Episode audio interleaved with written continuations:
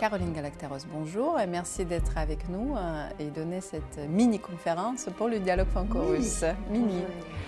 Euh, vous êtes présidente de Géopragma, géopolitologue, spécialiste des affaires diplomatiques et stratégiques et docteur en sciences politiques. Et on a besoin de vos expertises et de votre analyse, surtout cette époque un petit peu mouvementée euh, qu'on vit tous. Euh, j'aimerais bien commencer par euh, euh, la dernière remarque d'Angela Merkel qu'elle a faite récemment, le 7 décembre, dans la presse allemande, en disant que les accords de Minsk qui, entre Moscou et Kiev, signés sous l'égide de l'OSCE, avaient pour objectif de donner du temps à l'Ukraine. En même temps, il y a beaucoup de vidéos qui circulent sur Internet et j'invite d'ailleurs à regarder, parce qu'ils sont traduits en anglais et en français, du conseiller euh, du président Zelensky, euh, M. Aristovitch, qui disait en 2019 que de toute façon la guerre avec la Russie pour l'Ukraine était nécessaire et indispensable. Il donnait 2020-2022. Euh, Comment pourriez-vous commenter? Oui, elle était nécessaire pour que l'Ukraine puisse rejoindre l'OTAN. C'est-à-dire que pour pouvoir rejoindre l'OTAN, Arestovitch explique que l'Ukraine euh, doit accepter finalement de mener une guerre, d'être le territoire de cette guerre et de, suivre l'agenda en fait euh, occidental, américain, et, et, de se prêter au jeu et donc de rentrer comme ça dans l'alliance. C'est la seule façon. C'est ce qu'il explique. J'ai vu cette, euh, ce fameux assez effrayant parce que c'est d'un c'est d'un cynisme total. C'est extrêmement pédagogique, c'est une, il l'explique clairement, simplement. Euh, voilà, quant à Angela Merkel, bah, elle a vendu la mèche.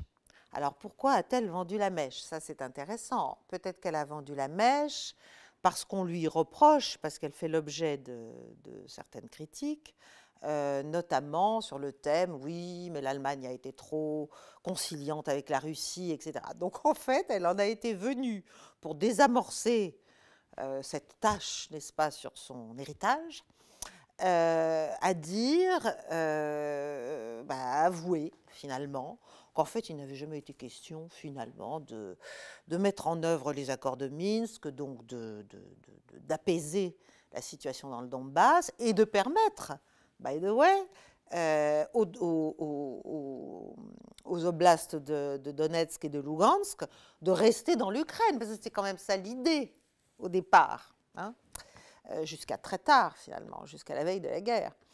Euh, donc le sujet n'était pas de respecter Minsk ou de mettre en œuvre Minsk, le sujet c'était juste d'avoir un processus qui allait prendre du temps, qui allait être euh, plein de vicissitudes, et pendant ce temps, eh ben, on prépare, et d'ailleurs c'est clair, nous avons préparé, l'OTAN l'a reconnu, enfin il y a plein de gens maintenant qui le disent quand même, euh, nous avons préparé les forces armées ukrainiennes à être en état de pouvoir lancer ou répondre à euh, une attaque russe.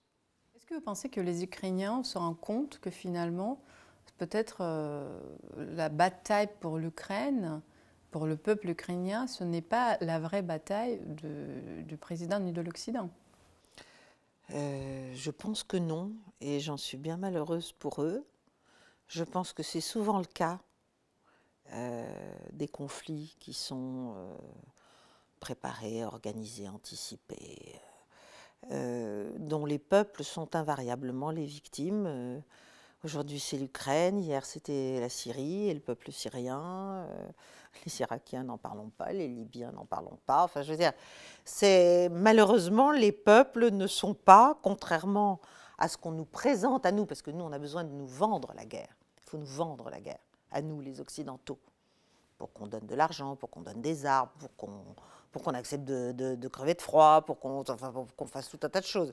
Donc, on doit nous vendre la guerre et on doit nous la vendre donc sur le thème on va protéger un peuple, on va libérer un peuple, on va aider un peuple, on va. Bon. Mais en fait, le sujet n'est pas du tout là. Le sujet, c'est l'affrontement euh, d'un empire déclinant américain, contesté, défié, notamment par la Russie, mais pas seulement. Euh, et puis euh, une puissance qui gêne qui gêne par sa renaissance en fait depuis 20 ans. Voilà. parce que finalement, dans les années 90, ça semblait bien engagé, tout ça. Euh, l'abaissement, je fais un peu d'ironie, mais c'est de l'ironie triste, euh, l'abaissement euh, et l'effondrement de la société et de l'économie russe semblaient pouvoir être menés à leur terme. Et donc, c'était une question de temps. Voilà. Le pendule s'est mis dans l'autre sens, le sablier a été retourné, et la Russie est, repartie. de, manière ascendante depuis une vingtaine d'années, et c'est intolérable pour tout un tas de raisons. Bonnes, mauvaises, stupides. Moi, ce qui me frappe, c'est surtout le... Vraiment, ça me frappe et ça me, ça me désespère, en fait, maintenant, parce que vous me dites qu'on a besoin de mes analyses, mais non, moi, je me sens extrêmement inutile, parce qu'on n'est plus du tout... Alors bien, ça me fait grand plaisir d'être là, c'est pas ce que je veux dire, mais on n'est plus du tout dans l'intelligence, dans la, dans la volonté minimale de comprendre une situation, de reconnaître un contexte, de replacer des événements, de chercher des solutions, de promouvoir un dialogue, de tisser des liens, de réparer des choses. Non, non, on est dans la, la, la, la polarisation la plus débile, la plus primitive, la plus, j'allais dire pavlovienne. Enfin, je veux dire, c'est, c'est, c'est, on, est, on, c'est le triomphe de la débilité, quoi, et de, et la, et de la littéralité dans la manière de voir ce conflit, mais beaucoup plus encore que les précédents, que tout ce qu'on a vu depuis dix ans, euh, notamment au Moyen-Orient. Là, on est vraiment dans un truc, on ne sait pas comment on va s'en sortir. On ne sait pas comment on va s'en sortir là. Maintenant, on est encore. Euh, la dernière chose, c'est les, missiles patriotes maintenant. Voilà. Donc, si vous voulez, il y a, y a à aucun moment, il y, a un soupçon d'intelligence, d'un esprit un peu euh, nuancé, ou simplement qui se dit mais à la fin, c'est quoi l'objectif? C'est quoi? Est-ce qu'on est juste des petits taurillons dans une arène euh, en train de mesurer euh, je ne sais quoi J'ose pas dire quoi d'ailleurs. mais il va, il va falloir faire quelque chose. c'est très grave parce que justement derrière, il y a le peuple ukrainien, il y a le peuple russe. Et le peuple européen. Et, il y a bien sûr les peuples européens. Non, il n'y a pas de peuple européen. Ça, ça, alors là, ça, je pense que si on a essayé de nous raconter ça, là maintenant quand même, c'est clair, il n'y a pas de peuple européen. Bon, au moins on aura eu euh, l'exemple, la, crise ukrainienne montre quand même euh, l'ampleur des, des, euh, des, divergences et des, voilà, et des, et des intérêts d'ailleurs divergents, extrêmement divergents, de, beaucoup de nations européennes les unes par rapport aux autres. Ça ne veut pas dire qu'on n'a pas un orchestre qui nous, qui nous bat la musique euh, comme, dans la, comme dans une, sous une gloriette au XVIIIe siècle, mais ce n'est pas comme ça que ça se passe en vérité. Vous dites que vous n'êtes pas écouté, vous vous sentez inutile. Totalement. C'est malheureux, en fait. C'est malheureux d'attendre parce que je pense que, au contraire, ça revient à ce que, ce que, ce que disait euh, Tolstoy, Piotr Tolstoy, que j'ai interviewé il y a quelques semaines à ma question, est-ce qu'il croyait en société civile? Il a dit clairement non, parce que ce n'est pas les sociétés civiles qui prennent la décision. Bah oui, ok, on est d'accord avec euh, Tolstoy là-dessus. Moi, je pense que justement, vous, vous êtes écouté beaucoup par les sociétés civiles, par les étudiants et par les universitaires. Certes, ils ne prennent pas la décision, mais c'est eux qui forment, en quelque sorte, aussi une opinion publique. Après, c'est la question des médias. Est-ce que vous êtes invité dans les médias, ce qu'on appelle mainstream? Ce dernier temps. C'est lié avec le. C'est clairement. Notamment le conflit? Oui, notamment le conflit. Euh, et enfin, en tout cas, ça fait, oui, ça fait, ça fait une petite année maintenant. Ça fera bientôt une petite année. Donc oui, c'est lié avec cette, euh, toute cette polarisation. On, ne peut plus, il n'y a plus, y a plus d'espace pour discuter. Et si je suis invitée sur un plateau, je suis invitée comme une espèce de punching ball. J'ai généralement tout le monde contre moi. Bon, c'est pas vraiment, ça me, me stresse pas, c'est pas ça qui me stresse. En revanche, euh, oui, on est interrompu, on ne peut pas parler, et dès qu'on dit quelque chose, le, niveau de compréhension est tellement bas. Je veux dire, on est, dans, le, on est dans le caniveau de la réflexion euh, géopolitique, là. On est. Voilà, c'est les bons, les méchants, les blancs, les, noirs. Ça n'a aucun sens. Et pendant ce temps, euh, les armes affluent, euh, les morts tombent. Et tout ça, pourquoi À la fin, ça va être quoi l'idée? Parce que la Russie ne va pas... Il y, y, a une autre chose qui est très frappante, en fait, dans ce conflit, c'est qu'en fait, nous vivons dans une bulle d'irréalité par rapport à la réalité de la situation militaire sur le terrain. C'est-à-dire, c'est-à-dire que tout le monde en France, à part ceux qui se donnent la peine d'écouter, d'analyser, de comparer, de parler l'anglais ou le russe, ou, d'autres langues, ou l'allemand, enfin, parce qu'il y a quand même pas mal de gens qui disent pas mal de choses intelligentes et qui sont très bien renseignés, mes confrères géopolitologues, euh, pour la plupart, il y a quelques exceptions naturellement, euh, sont, euh, vivent sur une vérité qui est l'armée russe est dans un état lamentable, elle n'a fait que des erreurs, et elle en a fait, on est d'accord.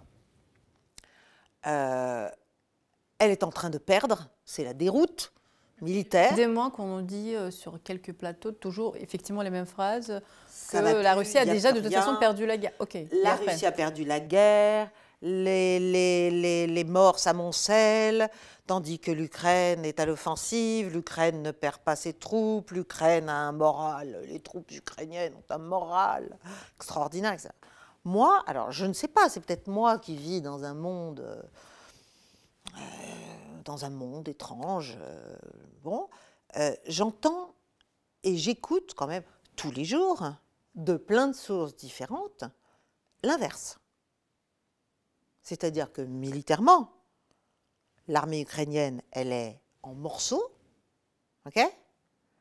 Elle a tellement perdu de monde, tellement fait de blessés, tellement, tellement eu de blessés, pardon, euh, parce que c'est ses tactiques, parce que les Russes travaillent l'artillerie, les Ukrainiens, eux, euh, procèdent par euh, escouade ou petite section, ou petite compagnie, ou etc. Enfin bref, vont, vont au contact, alors que la Russie fait une guerre sans contact, en tout cas jusqu'à cet automne, c'était clair, et même à Kherson, et certainement à Kharkov et partout.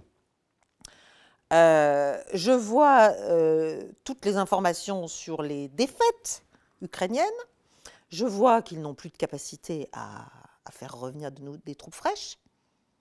Donc nous en entraînons, nous en formons ailleurs, euh, autour, un certain nombre de dizaines de milliers, mais il n'y a pas grand monde. Il n'y a pas grand monde. Donc en fait, il y a plutôt de plus en plus des soldats otaniens côté ukrainien. Et donc, en fait, militairement, l'Ukraine a perdu déjà depuis des mois, à vrai dire. Il y a eu une espèce de petite euh, d'espoir et d'enthousiasme à l'automne, euh, avec Kharkov et avec Kherson. Enfin, les troupes russes se sont retirées, et depuis qu'elles se sont retirées, elles bombardent. Donc, ça me semble pas quand même une déroute, moi, mais bon, voilà. Euh, donc on est dans une inversion totale. Ce que je veux dire, c'est ça, c'est qu'on est dans une inversion totale de la réalité de la situation militaire. Or, pour discuter, pour évaluer même les paroles, les, déclarations des uns et des autres, que ce soit du côté ukrainien ou du, côté russe ou du côté américain, euh, il faut partir de la réalité militaire. C'est de toute façon la réalité militaire qui va dicter, permettre, interdire, différer toute évolution éventuelle d'un dialogue, d'un accord, d'un compromis, d'un cessez-le-feu, d'un truc. Je ça commence comme ça, quoi. C'est pas, on ne, on ne, fait pas des négociations euh, assis sur un nuage en, en, buvant un scotch. Ça marche pas comme ça. On commence par reconnaître une réalité militaire. Mais les Ukrainiens, enfin le pouvoir ukrainien, parce que là, je pense qu'il y a aussi euh, un, grand, gap entre, entre le pouvoir et le peuple. Enfin bon. Euh, le pouvoir ukrainien, lui, il explique il est tellement dans, sa bulle d'autosatisfaction et de voilà et d'autocélébration de victoires militaires qui n'en sont pas, qui n'existent pas, de destruction qui n'existe pas, de pertes qui n'existent pas, de, bon, euh, qu'il ne peut pas non plus se mettre en situation de réalisme. Quant aux Américains et au bloc occidental derrière, enfin, je reprends toujours l'expression, moi je, suis de plus en plus convaincue euh, de la justesse et de la drôlerie un peu tragique en l'espèce, de l'expression de Pierre Desproges dans un de ses livres qui s'appelait Les Chroniques de la haine ordinaire, où il disait, parlait d'une réception dans une euh, sous-préfecture de province, et il disait, euh, la sous-préfète avait invité tout le gratin et les pattes en dessous. Eh ben c'est ça. L'OTAN, c'est ça. Il y a le gratin, Washington, et puis il y a nous, il y a les pattes. Nous sommes les petites pattes dessous. Donc nous nous obéissons. Nous, il est clair nous n'avons pas voix au chapitre. La Russie l'a compris depuis fort longtemps. Euh, nous, on a beaucoup de mal à le reconnaître, mais c'est quand même un fait. Et donc, nous sommes dans une situation où nous, ne voulons pas reconnaître la réalité. La réalité, c'est qu'on ne peut pas euh, on ne va pas battre la, Russie, à moins de s'engager, d'aller envahir dans un conflit ouvert, direct, entre l'OTAN et la Russie. Donc qu'est-ce qu'on fait? On use, on grind, on fait une espèce de guerre de, comment dirais-je, de grignotage, d'usure, de bon, mêlé à des sanctions interminables.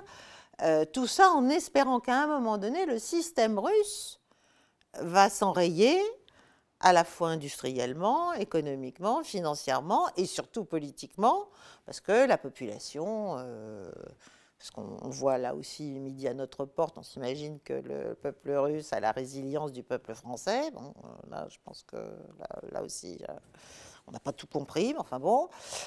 et donc, on se dit, ça y est, ils vont déposer enfin monstre-là. Et on aura forcément, d'ailleurs, beaucoup mieux après. On ne sait pas qui, on ne sait pas comment, on ne sait pas pourquoi, mais bon, voilà. Euh, on, est, on, vit dans un, on vit dans une espèce de, rêve éveillé, à la fois sur nos propres forces militaires, qui sont à l'os, à l'os. En plus, on donne tout. Euh, dès que Zelensky euh, ouvre la bouche et demande quelque chose, on est là. Mais où va cette aide? Où va cette aide? Ah ben ça, bon, je ne parle même pas de qui soutient-on véritablement, qui sont les gens autour de lui et jusqu'à quel point l'Union européenne, avec toutes les valeurs dont on a plein la bouche, euh, n'est pas en train de soutenir des bandes de, des bandes d'ultra euh, juste euh, infréquentables qui sont très exactement la négation de, de, tout ce sur quoi l'Europe s'est construite depuis 70 euh, ans. Voilà. Donc là, euh, la dimension dénazification au sens large, que ce soit les ukro-nazis en tant que tels, ou les anti-slaves, ou les suprémacistes, ou je ne sais quoi. En tout cas, tous ces gens-là existent. Ce n'est pas l'ensemble des forces ukrainiennes, et certainement pas le peuple ukrainien. Bien sûr. Mais euh, il est évident que c'est quand même une dimension de ce pouvoir que nous tenons à bout de bras contre Moscou. Voilà. Donc il faudrait peut-être quand même, je sais pas, se poser des questions de, de valeurs humaines, puisque, puisqu'on en parle tout le temps, puisque soi-disant tout ce qu'on fait, on le fait au nom de valeurs. Donc, euh, pour moi, on a, un vrai, on a un vrai problème là. Et on a un problème après sur la sécurité de l'Europe. Mais bon, ça aussi, j'ai écrit, j'ai dit, j'ai fait, ça fait des années que j'en parle. Euh, au bout d'un moment, c'est assez lassant, c'est vrai. Euh, il faut qu'on remette à plat la, sécurité du continent européen, qui n'est pas celle de l'Amérique, qui est celle du continent européen. Voilà. Et de ce point de vue-là, euh, là, je, je ne serais pas d'accord avec lui, évidemment. C'est-à-dire que moi, je pense que la sécurité de l'Ukraine et la sécurité de l'Europe et la sécurité de la Russie euh, sont directement dépendantes du caractère neutre et de garantie de sécurité croisée pour le territoire ukrainien. Bon, tout ça, aujourd'hui, ça paraît un peu délirant parce que de toute façon, il y a 20% de l'Ukraine qu'elle ne reprendra jamais. Jamais. Il faut arrêter là aussi, il faut arrêter de... On, ne fait pas des accords de paix euh, sur des positions comme celle-là. C'est impossible. Et je ne sais plus qui a dit, si c'est Maria Zakharova ou, euh, ou Lavrov, peut-être, Sergei Lavrov, qui a dit il y a déjà un mois et demi. Euh, mais on veut bien, à un moment donné, il faudra bien discuter, mais sur la base de la réalité existante. Et il y a eu ce malentendu, mais qui vient de ce que je vous dis, c'est-à-dire nous, on croit que la Russie a perdu. Donc pour nous, la réalité existante, c'est que la Russie a perdu. Hein? Eux, ils savent qu'ils ont gagné, ils sont en position de force militairement. On est dans le roman de Tolstoï, pratiquement. Voilà. non, mais c'est... Et donc, et donc, eux, la réalité existante, ça veut dire sur la base des choses déjà conquises. Voilà, c'est ça l'existant. Tandis que nous, on pense que c'est sur la base de on, va, on, va devoir rendre parce qu'on a perdu. Comment voulez-vous qu'on y arrive? Euh, Quel est le futur de l'État de l'Ukraine, d'après vous, dans des conditions actuelles? Plus le conflit dure, plus le pays sera détruit, ravagé, euh, ingérable, ingouvernable. Alors, peut-être que le cynisme ultime américain consiste à dire quand il n'y aura plus rien, on pourra discuter. Zelensky ne pourra plus rien dire, son pays sera en ruine. Il y a un moment où ça va s'arrêter de soi-même. je ne sais pas. C'est une, c'est, une des hypothèses de raisonnement américain. Euh, ce qui est certain, c'est que l'Ukraine ne reviendra pas dans ses frontières de 1991. C'est pas, je ne dis pas ça parce que je le souhaite. Je pense qu'on est allé tellement loin, on a tellement gâché de, momentum au tout début du conflit, notamment en mars, pour arrêter euh, la dynamique de la guerre, la dynamique destructrice, qu'aujourd'hui, on va continuer. Donc qu'est-ce qui va se passer? Avant, c'était le territoire ukrainien dans son ensemble qui constituait le tampon stratégique entre l'OTAN et la Russie. Aujourd'hui, c'est les 20% pris par les Russes. Il faut encore euh, qu'ils terminent finalement de faire coller euh, leur contrôle militaire avec les frontières administratives des oblasts qu'ils ont intégré dans la Fédération de Russie, parce que là, il y a quand même un petit problème, et ben, il faut qu'ils y arrivent. Euh, et une fois qu'ils auront ça, je pense que l'idée, ça va être de faire une zone tampon, de créer une zone, une, pas un no man's land, mais enfin presque, euh, une, zone démilitarisée. Si, on veut que ça s'arrête, si on veut que ça s'arrête. Si on veut que ça Si on veut que ça s'arrête. C'est encore j'aimerais bien que ce soit encore notre option. Voilà. C'est-à-dire que, l'Occident comprenne qu'il doit faire en sorte que la Russie n'est pas à craindre de base de l'OTAN avec des missiles euh, qui puissent taper euh, véritablement euh, le, territoire russe, enfin là, là où il ne faut pas taper du point de vue des Russes, euh, et vice-versa. Donc après, c'est une question de range. Bon, voilà. Mais il est certain que plus on attend, plus malheureusement la destruction concrète des infrastructures euh, énergétiques, euh, mais, mais toutes, à vrai dire, pas qu'énergétiques, de plus en plus, surtout que comme les forces ukrainiennes se mettent quand même au cœur des villes, etc., bon, ça, ne favorise pas non plus le, le, fait de limiter euh, les, pertes civiles, euh, tant qu'on est dans une dynamique comme ça, euh, je, pense que, je pense que malheureusement l'Ukraine est en train de disparaître. Mais c'est notre faute. C'est notre faute. Il faut qu'on arrête l'escalade. Et pour arrêter l'escalade, il faut qu'on il accepte en fait une blessure narcissique. Voilà. En fait, c'est ça. Faut qu'on accepte une blessure narcissique. Il faut que l'Occident accepte de se dire, bon, on est allé trop loin, on, a poussé, la Russie a répondu trop, trop, et on a continué, on a continué. Il y a un moment où maintenant on doit s'arrêter, sinon ça peut soit très mal se terminer, bon, euh, soit durer des années, avec euh, tous les problèmes associés pour l'Europe. Parce que bon, l'Europe énergétique, la crise énergétique, bon, bah ça, voilà, ça, ça nous pendait au nez de toute façon depuis des années.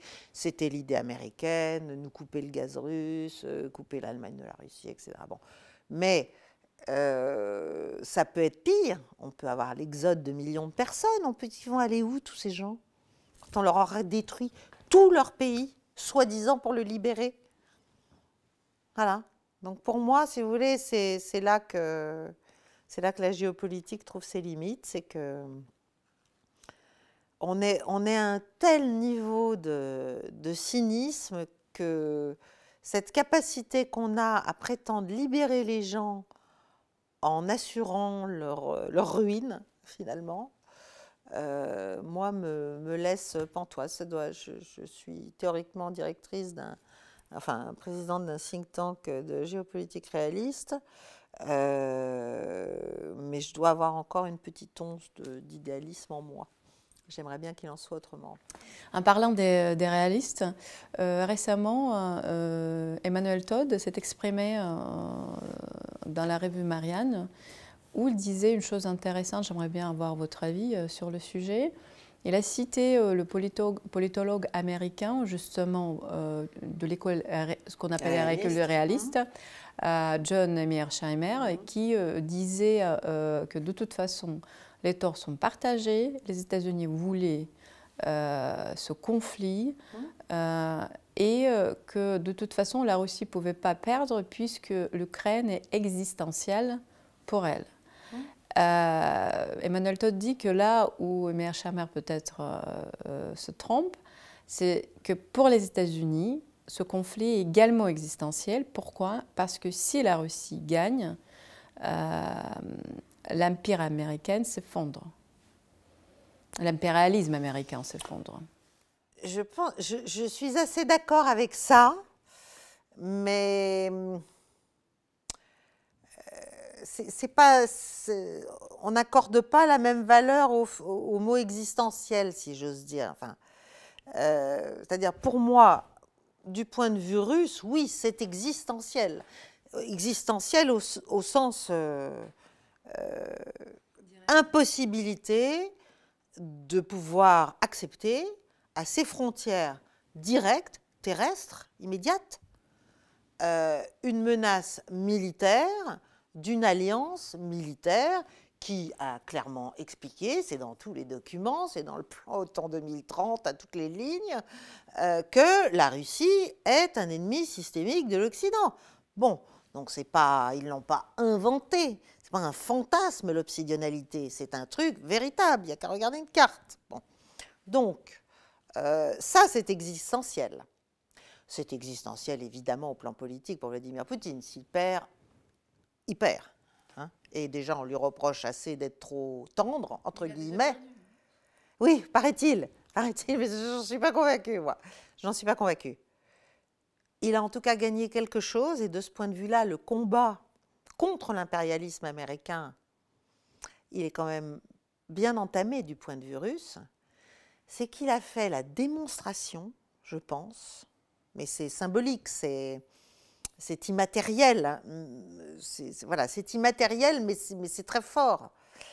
Il a fait la, démonstration qu'il était possible de s'opposer aux États-Unis.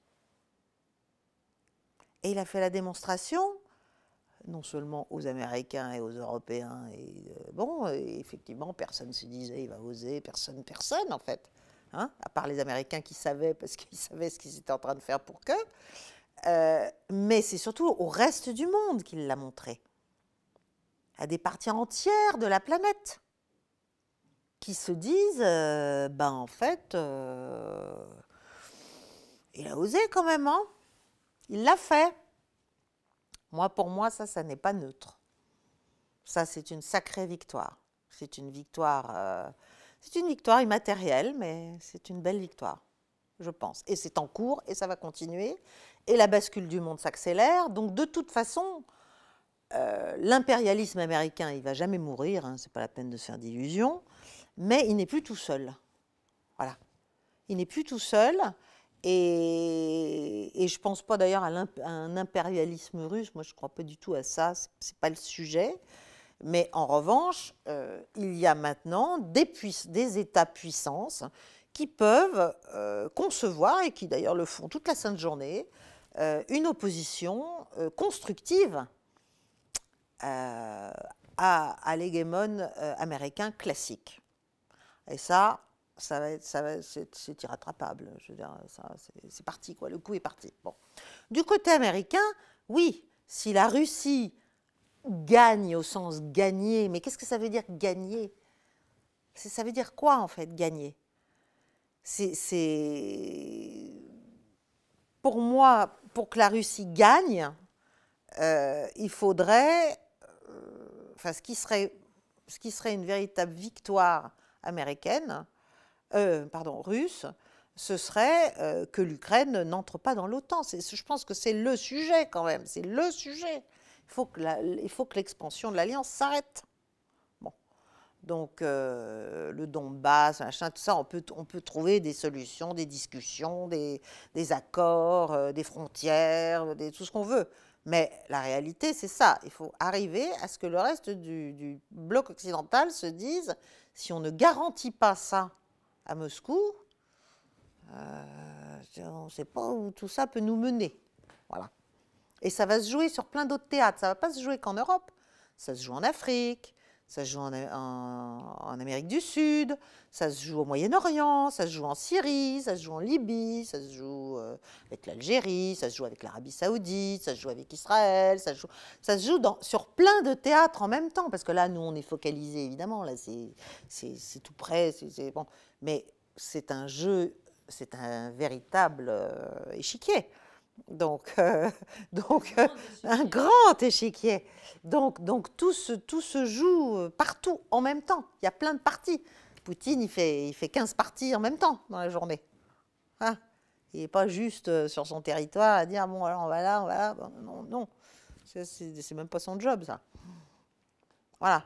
Donc, donc il faudrait qu'on arrête de penser que la victoire, c'est la destruction de l'autre. Quoi. Là, la victoire, c'est on restabilise cette zone dangereuse.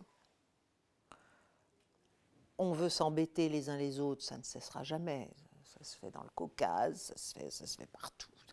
Bon, euh, ça se fait en Asie centrale, ça se fait au Kazakhstan, ça, ça, n'arrête pas. Donc euh, le jeu va continuer, le grand jeu va continuer. Euh, mais là, cet endroit-là, que ce soit l'Ukraine ou la Géorgie d'ailleurs, je pense que c'est des endroits qu'il faut absolument geler stratégiquement. C'est comme ça qu'ils seront préservés de l'invasion qu'elle soit d'un côté, de l'autre. Euh, sinon, c'est juste un endroit où, s'entrechoquent des troupes, c'est tout. Merci beaucoup, Caroline Galacteros, pour cet entretien. On est à la fin en 2022, donc euh, je vous souhaite euh, bon Noël, bonne fête de fin d'année, et pour nous tous, une année 2023 en paix. En paix, oui, je sais, oui, au moins, au moins avec des, moi, ce que je souhaite à chacun, euh, c'est au moins de changer peut-être un peu d'état d'esprit. Voilà, de grandir un tout petit peu, de sortir un peu de la médiocrité, de la, de la pure volonté de domination, qui, ne mène généralement pas à grand-chose, faut bien le dire. Merci beaucoup.